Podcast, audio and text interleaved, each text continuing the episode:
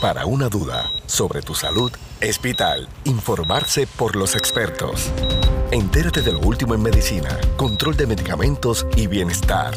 Radio Leo 1170, tu emisora episcopal, presenta San Lucas al Día.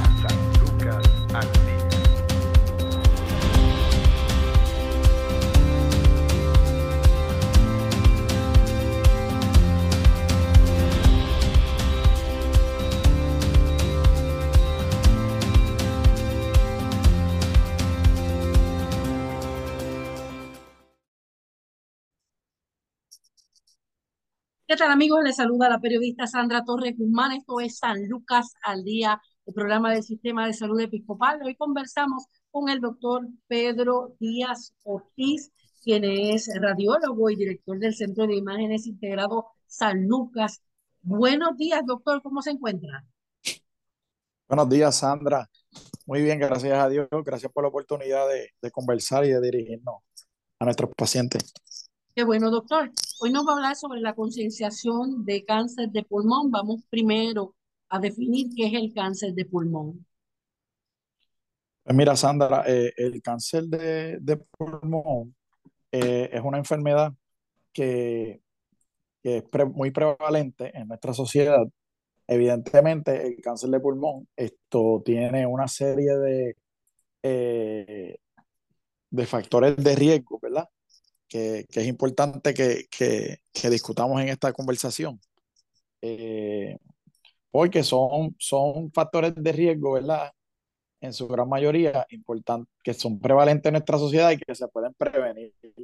Esto, en primer lugar, ¿verdad? Sabemos de, de, de siempre que, que el, el, hábito de fumar y el inhalar el humo, también por, por de, de manera secundaria, son cosas que están probadas en la, a nivel científico, que son, ¿verdad? Unos marcadores de alto riesgo para poder padecer de esta enfermedad tan terrible que es el cáncer de pulmón. Así que yo creo que es importante, antes, en, eh, antes, ¿verdad? Cuando digo antes, cuando yo era joven, había mucha campaña, esto a nivel, se le exigía mucho a, a las compañías de todos estos cigarrillos, y pues recuerdo que nosotros teníamos muchos anuncios y siempre había muchos eh, al respecto, ¿verdad? Y pues hoy día no, no, no, vemos esa actividad, así que nos hemos dado a la tarea nosotros los médicos, ¿verdad? De crear esa, esa, de alertar, ¿verdad? Y de crear esa concientización al respecto de que sí, mira, el smoking, el fumar, ya sea por, por, por la vía que sea, cigarrillo, eh, por los vapors, eh, por diferentes utensilios, pues mira, eh, fumar y llevar el humo al pulmón y simplemente utilizar la nicotina de manera habitual y como, como, ¿verdad? como un hábito, un vicio, pues evidentemente te predispone a esto. hay otra serie de factores de riesgo que son menos prevalentes, pero también son importantes, como lo pueden ser si has tenido algún tipo de tratamiento de radiación a tu pecho o si eres un paciente que ha tenido algún tipo de inhalación de diferentes químicos como lo, eh, como lo puede ser el radón o diferentes otros eh, expuestos, ¿verdad? Que pueden eh, predisponer a, a, padecer de cáncer de pulmón. Siempre es importante indagar, ¿verdad? Sobre, sobre historial familiar, ya que evidentemente existen una serie de patologías, ¿verdad? Y síndromes que estén asociados a cáncer de pulmón y pueden estar, eh, correr a nivel familiar, ¿verdad? En, familia. Yo creo que eh, esta, esto es una enfermedad que, que realmente la podemos, la podemos prevenir. Si evidentemente nuestra población, tanto jóvenes como adultos, pues reciben orientación al respecto de que si si tienes algún historial de smoking o tienes algún hábito relacionado a esto, pues es importante que, que desarrolles un método para detener este hábito y culmines con este hábito, ya que pues si culminas con el hábito, pues puedes prevenir el que en un futuro pues te pueda dar cáncer de pulmón y evidentemente pues también protege a todos aquellos seres queridos y seres humanos que te rodean, porque si tú fumas, eh, y fumas en el entorno o alrededor de tus hijos, de tu esposa, de tu familia, de tus amigos, pues evidentemente estás causando un daño, ¿verdad? A aquellos seres queridos que te rodean ya que los estás exponiendo al second hand, al, al, humo de segundas manos. Así que eh, yo creo que por ahí podemos empezar, ¿verdad? Esto, otra, otra, otra de importante mencionar, ¿verdad? Que esta, esta enfermedad, eh, Sandra, pues tiene un problema. Y es que es una enfermedad, ¿verdad? Que en su mayor parte, pues, no presenta síntomas en, en, su, en su etapa temprana. O sea que cuando vamos a ver síntomas, usualmente los síntomas se empiezan a ver cuando ya hay una enfermedad que ha progresado, ¿verdad? Y nosotros como médicos, lo que de verdad, eh, nuestro fin, en verdad, es hacer una detección temprana sobre este tipo de patología para nosotros, si podemos detectarlo de manera temprana, pues evidentemente podemos proveerle al paciente alternativas de tratamiento que son menos invasivas, con menos perfiles de riesgo y podemos proveerle hasta la oportunidad de que sea curativo eh, el tratamiento, eh, sin tener que tener mayores complicaciones. Así que la, la, la, el propósito de esto es detectarlo temprano y de esa manera poder monitorearlo y pues tratar de curarlo lo, lo, lo, en su etapa temprana más posible. Y entonces tú preguntarás, bueno, doctor, ¿y qué podemos hacer para detectar esto temprano? ¿Qué alternativas tenemos? Porque si el paciente no presenta síntomas, pues ¿qué podemos hacer? Pues está establecido eh, y ya está probado científicamente que un CT scan de pecho con baja dosis de radiación tiene el efecto de poder tener una detección, eh, una detección temprana de un nódulo pulmonar y a su vez este nódulo pulmonar, nosotros los radiólogos tenemos una serie de algoritmos en donde vamos a, en donde vamos a, a darle unos seguimientos a esos nódulos en diferentes intervalos de tiempo y los vamos a, y los vamos a, evaluar eh, para ver si hay algún cambio, si crecen, si no crecen, si requieren otros procedimientos para poder, a su vez, hacer un diagnóstico temprano y a su vez hacer un tratamiento temprano también. Así que nosotros eh, tenemos ese, ese, ¿verdad? Ese, esa metodología que está disponible, que la tenemos disponible en, los centros, en nuestro centro de radiología, que es el CT scan de pecho sin contraste, nosotros modificamos, ¿verdad? La gente dirá, bueno, y las dosis de radiación, bueno, pues nosotros tenemos unos protocolos específicos para minimizar y disminuir la radiación, obteniendo unas imágenes diagnósticas para poder ver estos nódulos. Claro. Eh, Doctor, ¿cómo, ¿cómo se pueden ver esos, esos nódulos? No, tienen una, un, un mecanismo especial pero ¿cómo se pueden identificar esos nódulos? Pues esos nódulos tienen una morfología, una forma bastante típica y dependiendo de las características que podamos ver en el CT scan sobre ese nódulo, pues nosotros establecemos un perfil de riesgo y hacemos un análisis del nódulo y determinamos cuál es el seguimiento. ¿verdad? Y tenemos una nomenclatura para clasificarlo. Eh, en adición a eso, nosotros también contamos en el centro médico episcopal San Lucas con un programa de inteligencia artificial que nos ayuda también a la detección de estos nódulos pulmonares y nos sirve como un asistente, ¿verdad? En, en, en, la, en, la, en, la, en la búsqueda de estos nódulos.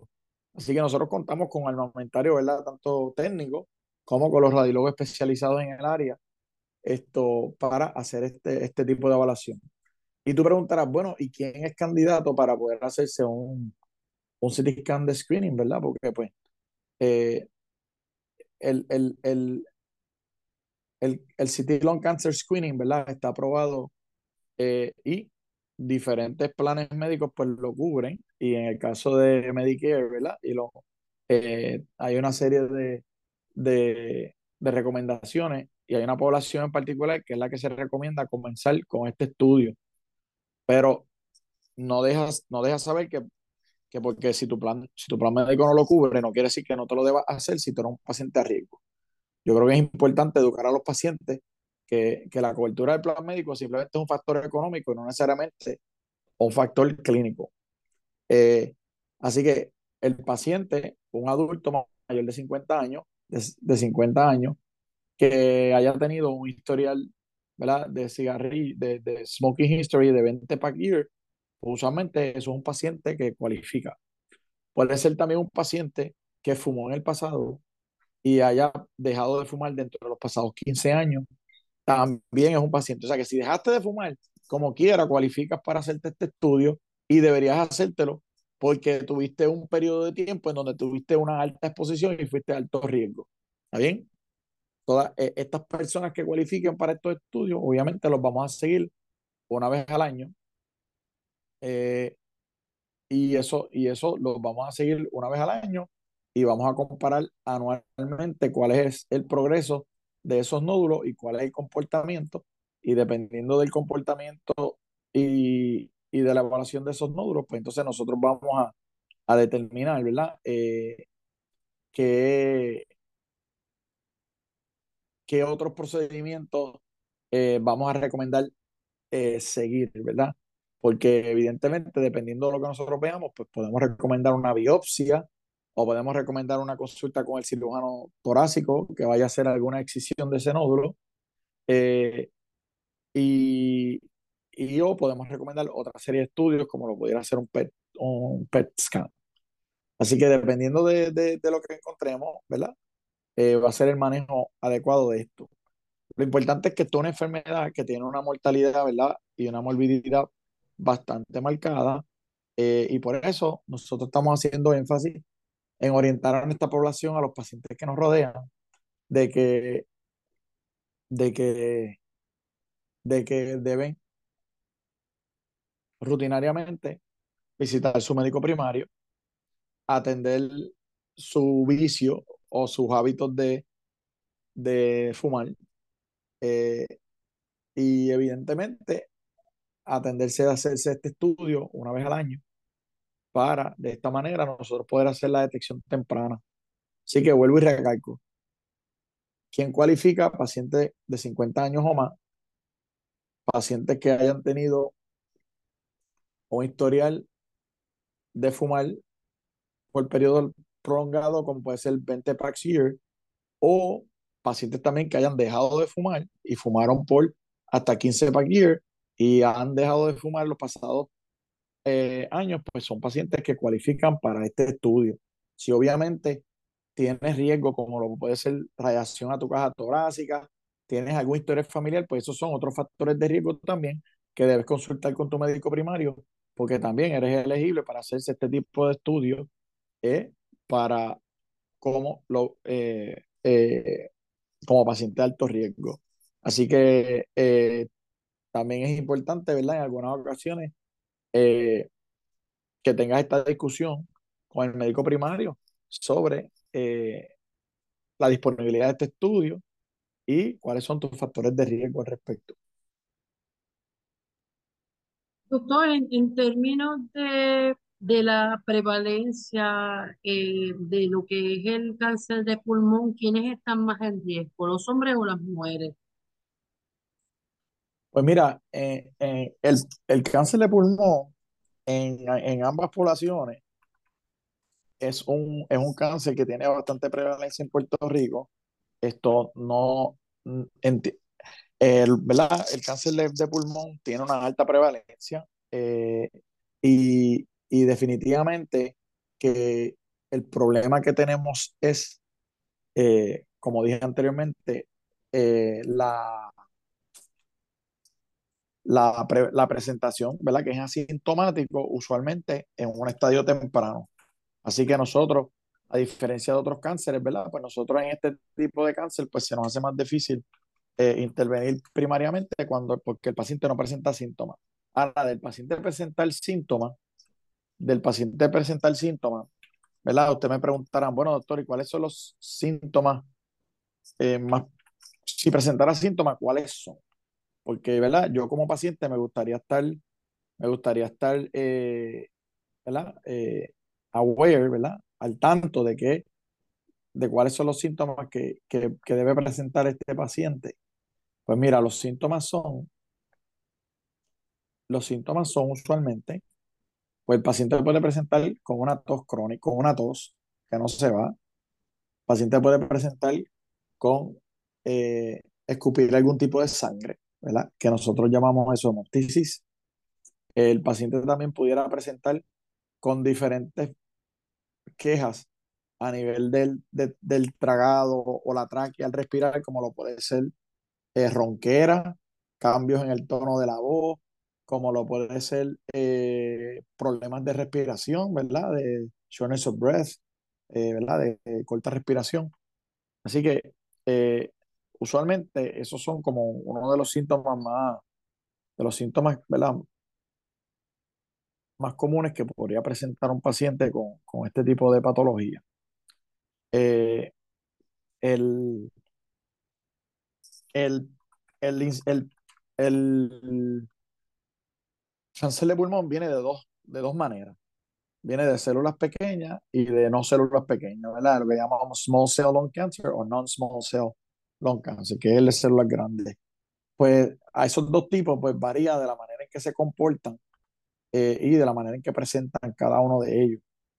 Eh, evidentemente, una vez nosotros hacemos el diagnóstico a nivel de CT eh, pues el paciente va a pasar por un, por un staging, por un proceso de, ¿verdad? de, de hacer el estadio de ese cáncer de pulmón. Luego un proceso de biopsia o tejido para adquirir algún tipo de tejido y poder hacer un diagnóstico. Y luego, pues hoy en día tenemos un armamentario eh, para tratamiento, donde, ¿verdad? Dependiendo del estadio que encontremos, pues cirugía, ¿verdad? Es, el, es el, parte del gold standard, ¿verdad? De, tratamiento, pero también la radioterapia hoy día está jugando un rol bien importante, tanto en el control a nivel local de un cáncer de pulmón, como también en el tratamiento paliativo y o en el tratamiento de aquellos pacientes que tengan eh, un estadio avanzado de lung cancer. Así que yo creo que eso es, es importante, que, que, que, hay muchos avances eh, haciéndose en toda esta área de tratamiento, de radioterapia y, y los diferentes eh, procedimientos a realizar para poder eh, atacar este mal que afecta las vías aéreas y el pulmón. Claro, doctor, vamos a hacer una pausa. En breve vamos a continuar con unos minutitos finales en esta edición de San Lucas al Día. Hoy estamos conversando con Pedro, el doctor Pedro Díaz, radiólogo y director del Centro de Imágenes San Lucas. A la pausa, no se retire que en breve continuamos. Tu salud no se detiene. Al igual tu programa, San Lucas al Día, por Radio Leo 1170M, tu emisora episcopal. Somos parte de tu vida. El cáncer de pulmón es un cáncer que se forma en los tejidos del pulmón, generalmente en las células que recubren los conductos de aire. Es la principal causa de muerte por cáncer tanto en hombres como mujeres. Hay dos tipos principales, cáncer de pulmón de células pequeñas y cáncer de pulmón de células no pequeñas. Estos dos tipos crecen de manera diferente y se tratan de manera diferente. El cáncer de pulmón de células no pequeñas es el tipo más común ¿Quién está en riesgo? El cáncer de pulmón puede afectar a cualquier persona, pero algunos factores aumentan el riesgo de tenerlo. Fumar es el factor de riesgo más importante para el cáncer de pulmón. Fumar tabaco causa de 9 de cada 10 casos de cáncer de pulmón en hombres y 8 de cada 10 casos en mujeres. Mientras más temprano en la vida empieza a fumar, más tiempo fume y más cigarrillos fume por día, mayor será su riesgo de cáncer de pulmón. El riesgo también es mayor si fuma mucho y bebe alcohol todos los días o toma suplementos de betacaroteno. Si deja de fumar, su riesgo será menor del que tendría si hubiera sido seguido fumando, pero aún tendrá un mayor riesgo que aquellos que nunca han fumado. El humo de segunda mano, también conocido como inhalación pasiva de humo, consiste en la combinación de humo que sale de un cigarrillo y el humo que exhala un fumador. Cuando lo inhala, está expuesto a los mismos agentes cancerígenos que los fumadores, aunque en cantidades más pequeñas. También está en riesgo los antecedentes familiares de cáncer de pulmón, estar expuesto al asbesto, arsénico, cromo, berilio, níquel, hollín o entre otros en el lugar de trabajo. estar expuesto a la radiación como radioterapia en el seno o el tórax, el radón es el, en el hogar o lugar de trabajo, ciertas pruebas de imagen como tomografías computadorizadas, la infección por VIH y la contaminación por aire. En ocasiones el cáncer de pulmón no causa ningún signo o síntoma. Se puede encontrar durante una radiografía de tórax realizada para otra afección. Si tiene síntomas puede incluir dolor o molestias en el pecho, tos que no desaparece o que empeora con el tiempo, dificultad para respirar, sibilancias, sangre en el esputo, que es moco tosido por los pulmones, ronquera, pérdida de apetito, pérdida de peso sin causa aparente, fatiga, problemas para tragar, hinchazón en la cara o las venas en el cuello. ¿Cómo se diagnostica? Para hacer un diagnóstico, su profesional de la salud puede utilizar su historia clínica, incluyendo preguntas sobre sus síntomas, sus antecedentes familiares, un examen físico, pruebas de imagen como radiografía de tórax o una tomografía computadorizada de tórax, análisis de laboratorio, incluyendo análisis de sangre y esputo, una biopsia de pulmón.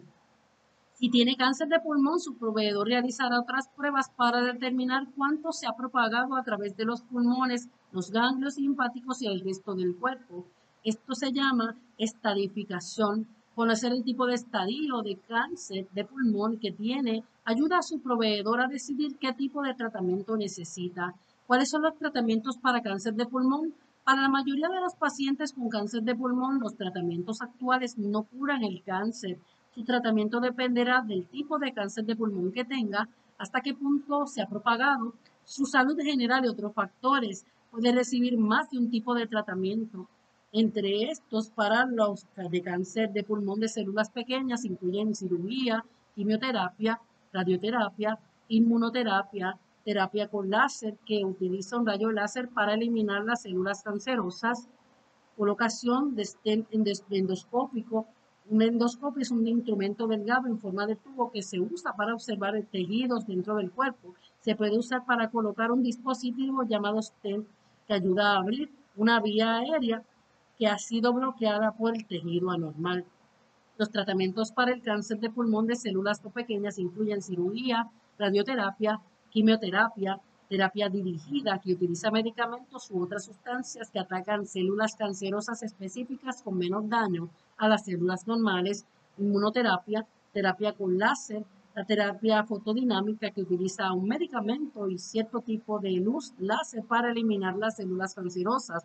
También está la, eh, eh, tratamiento que utiliza una sonda o aguja calentada por una corriente eléctrica para destruir tejido anormal.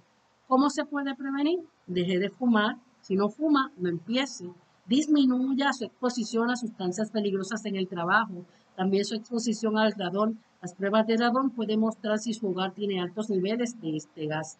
Esto es San Lucas al día. Informarse sobre el cuidado de tu salud es sentirse seguro.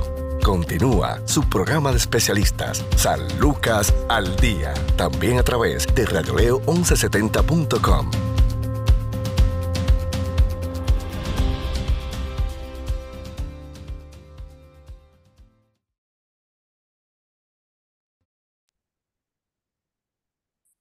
San Lucas al Día, el programa del Sistema de Salud Episcopal. Estamos conversando con el doctor Pedro Díaz Ortiz, director del de, eh, Centro de Imágenes San Lucas y también es radiólogo sobre la concienciación del cáncer de pulmón. Doctor, hay una, no sé si es un autoengaño, que cuando tú le preguntas a algunas personas, ¿tú fumas? Dicen que no, pero entonces eh, la continuación de ese no es, no, yo de, de, vez en cuando eh, cigarrillos electrónicos, pero eso no es fumar. Hemos visto muchos casos de jóvenes con pulmones colapsados. Pues sí, eh, eso, eso es un... es una manera, ¿verdad?, de las personas, ¿verdad?, lidiar con, con la parte del hábito eh, a nivel social y, de cómo minimizar ¿verdad? el uso o el hábito de, de, fumar. Y pues, como todo, pues esto nosotros lo vemos desde un punto de vista salubrista, ¿no? y pues esto es un problema más, más de salud eh, y, ¿verdad? y social también a la vez. Esto yo creo que es importante, ¿verdad? Hacerle hincapié a, a, a, nuestro, a nuestros jóvenes, ¿verdad? Eh, que, que, están eh, incursionando en ambientes, en diferentes ambientes, ¿no? Donde, donde esto puede ser aceptado, donde esto puede ser cool o ser eh, alguien aceptado por un grupo X de personas. Pues orientarlos, como siempre yo digo, la educación, ¿verdad? Es, es el mejor amigo de tomar una buena decisión y, y que sepan pues que al, al tomar esta la decisión de estos hábitos, pues obviamente van a estar afectando su salud, van a estar obviamente aumentando el nivel de riesgo de estas enfermedades, que un joven lo puede ver más a largo plazo, pero nosotros hacemos diagnóstico de cáncer de pulmón en pacientes tan, en pacientes tan jóvenes como de 27, 28 años. Esto, o sea que, que, que esto no está exento eh, también va a disminuir tu perform, ¿verdad? Tu, tu, tu actividad física, va a disminuir tu resistencia en actividad física, en deporte, eh, en tu rendimiento a nivel personal, en cualquier etapa, porque evidentemente estás, estás causándole daño al, al, al, órgano que te provee la respiración y, y, y que obviamente es un órgano de suma importancia. Así que eh, nosotros eh, tenemos una,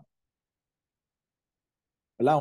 una gesta, ¿verdad? Un, propósito como médicos de, de, de, llevar la orientación a nuestra población, a nuestros pacientes y a los que no son pacientes también, sobre todas estas maneras de prevención, porque pues sabemos que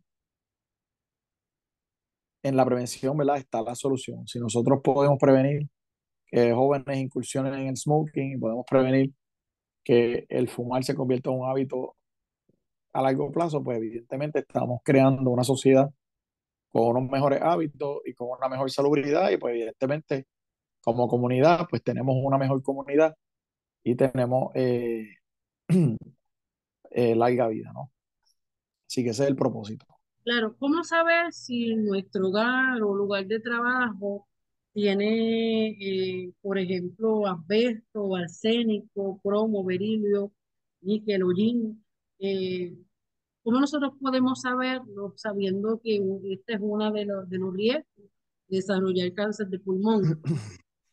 Ajá, pues mira, eh, ¿cómo te digo? El, la realidad es que la exposición de todo esto, especialmente los asbestos, es algo que, que, que ha disminuido ¿verdad? significativamente.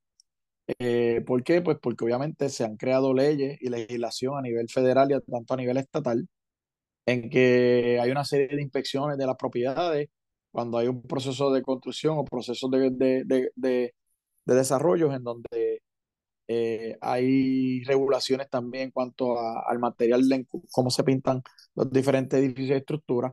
Así que entiendo que ya hay bastante concientización al respecto y pues entiendo que por eso hemos visto que este factor de riesgo pues es uno que, que, que, ya no es, ya no tiene la prevalencia que tenía antes, ya que se, se, se han hecho, ¿verdad?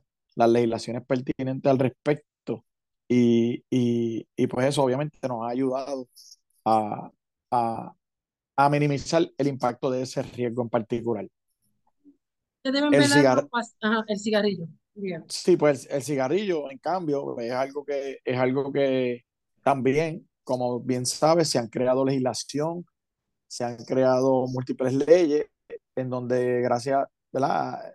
Se ha podido llevar, la Concientización de esto a los gobiernos y se ha controlado, ¿verdad? Y se ha limitado, ¿verdad? Las áreas donde las personas pueden fumar. Ya tú no puedes ir a un hotel y fumar dentro de una habitación. Ya tú no puedes ir a un restaurante y fumar dentro del restaurante. Ya tú no puedes, o sea, que en aquellos lugares cerrados donde tú tengas que compartir con otras personas, pues no los obliga a participar del, del, del humo de segundas manos, ¿no? Eh, así que hay unas áreas designadas para aquellos que quieran fumar, esto en diferentes áreas y en diferentes países del mundo. Eh, así que entiendo que esto hay una concientización al respecto a nivel eh, social Pero evidentemente hay otra serie de prácticas como ideados nuevos de diferentes metodologías, como también lo pueden ser eh, en la utilización de, de los diferentes vaporizadores. Eh, también ha habido un mayor auge en, en la en la ha habido legislación en otra serie de, de sustancias a las cuales se puede fumar, como puede ser el, el, el THC, el CBD y y demás. Y pues es importante que todos estos productos, los cuales se mezclan algunos con nicotina a través de estos vaporizadores, pues es importante que ellos sepan que, que la nicotina, pues evidentemente, pues eh, es el factor ¿verdad? Que, que, que estamos hablando aquí. Así que nada, yo creo que yo, yo, creo que es cuestión de exhortar a, a, a, a que los pacientes ya hay dos, dos, lugares del espectro, ¿no? ¿Cómo orientamos a los jóvenes a que no incursionen en el, en el hábito? Y el segundo espectro, cómo a los que ya incursionaron y que ya tuvieron el riesgo y ya tuvieron la exposición, pues entonces pasen a nuestras áreas de CT scan para, para participar del City Lung Cancer Screening, que en verdad es la metodología aprobada para poder hacer seguimiento temprano, nosotros poder hacer una detección temprana al respecto y ahí nosotros poder entonces atacar esta enfermedad.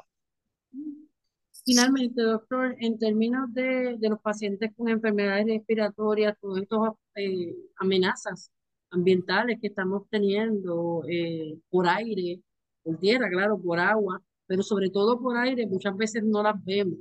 ¿Cómo puede, esto incidir en el desarrollo de este tipo de cáncer? Pues mira, eh, realmente las exposiciones virales y enfermedades que estamos teniendo, algunas de ellas, pues, como han sido marcadas recientemente, pues no, como lo puede ser el, el COVID-19, la influenza y demás, pues no son factores de riesgo para, para desarrollar cáncer, pero evidentemente sí son factores de riesgo para desarrollar enfermedad pulmonar intersticial o enfermedad pulmonar, ¿verdad? Eh, por el daño que pueda causar el virus, ¿verdad? Dentro del pulmón y los efectos que eso pueda tener. Eh, lo cual, ¿verdad? Eh, sí, ¿verdad? Es un, es un problema para enfermedad pulmonar. Eh, y pues en caso de que desarrolles una enfermedad de cáncer, pues obviamente pues ya tú estás entrando en un ámbito donde ya tienes un, pulmón que está debilitado, ¿verdad? Un pulmón que ya tiene eh, algún tipo de, de secuela, ¿verdad? De, de, de problemas previos. así que nada, yo creo que hay mucha investigación al respecto.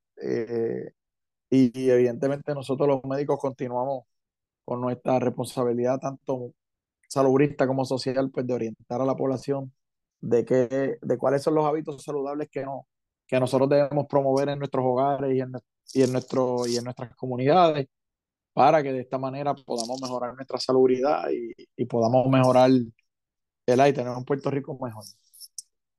Gracias, doctor Pedro Díaz. Para más información, el Centro de Imágenes, ¿cuál es el número a llamar?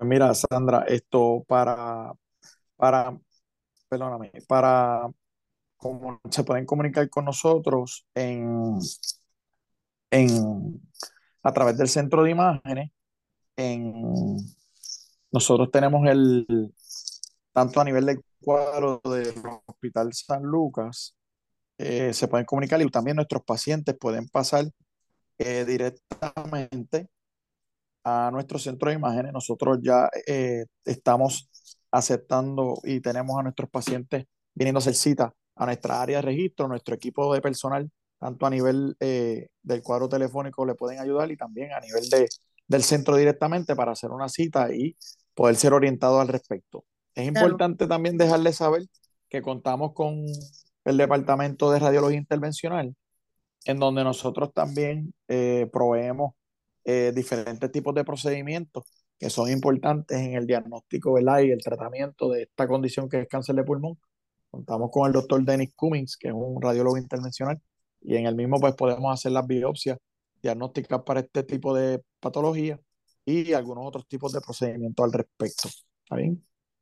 Excelente. El 787-844-2080, 844-2080 es el cuadro telefónico del Centro Médico Episcopal San Lucas. Gracias, doctor Pedro Díaz, por acompañarnos en esta edición de Gracias. Bendiciones. Gracias, Sandra. Muy amable, bendiciones. Gracias, buen día.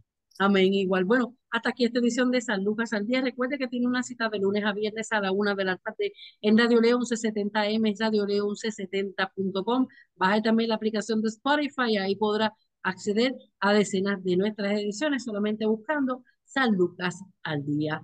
Buenas tardes. Si desea más información sobre su programa San Lucas al Día, puedes encontrarnos en Facebook, Radio Leo 1170M o en Centro Médico Episcopal San Lucas. Haga sus anotaciones y conéctese con su programa San Lucas al Día.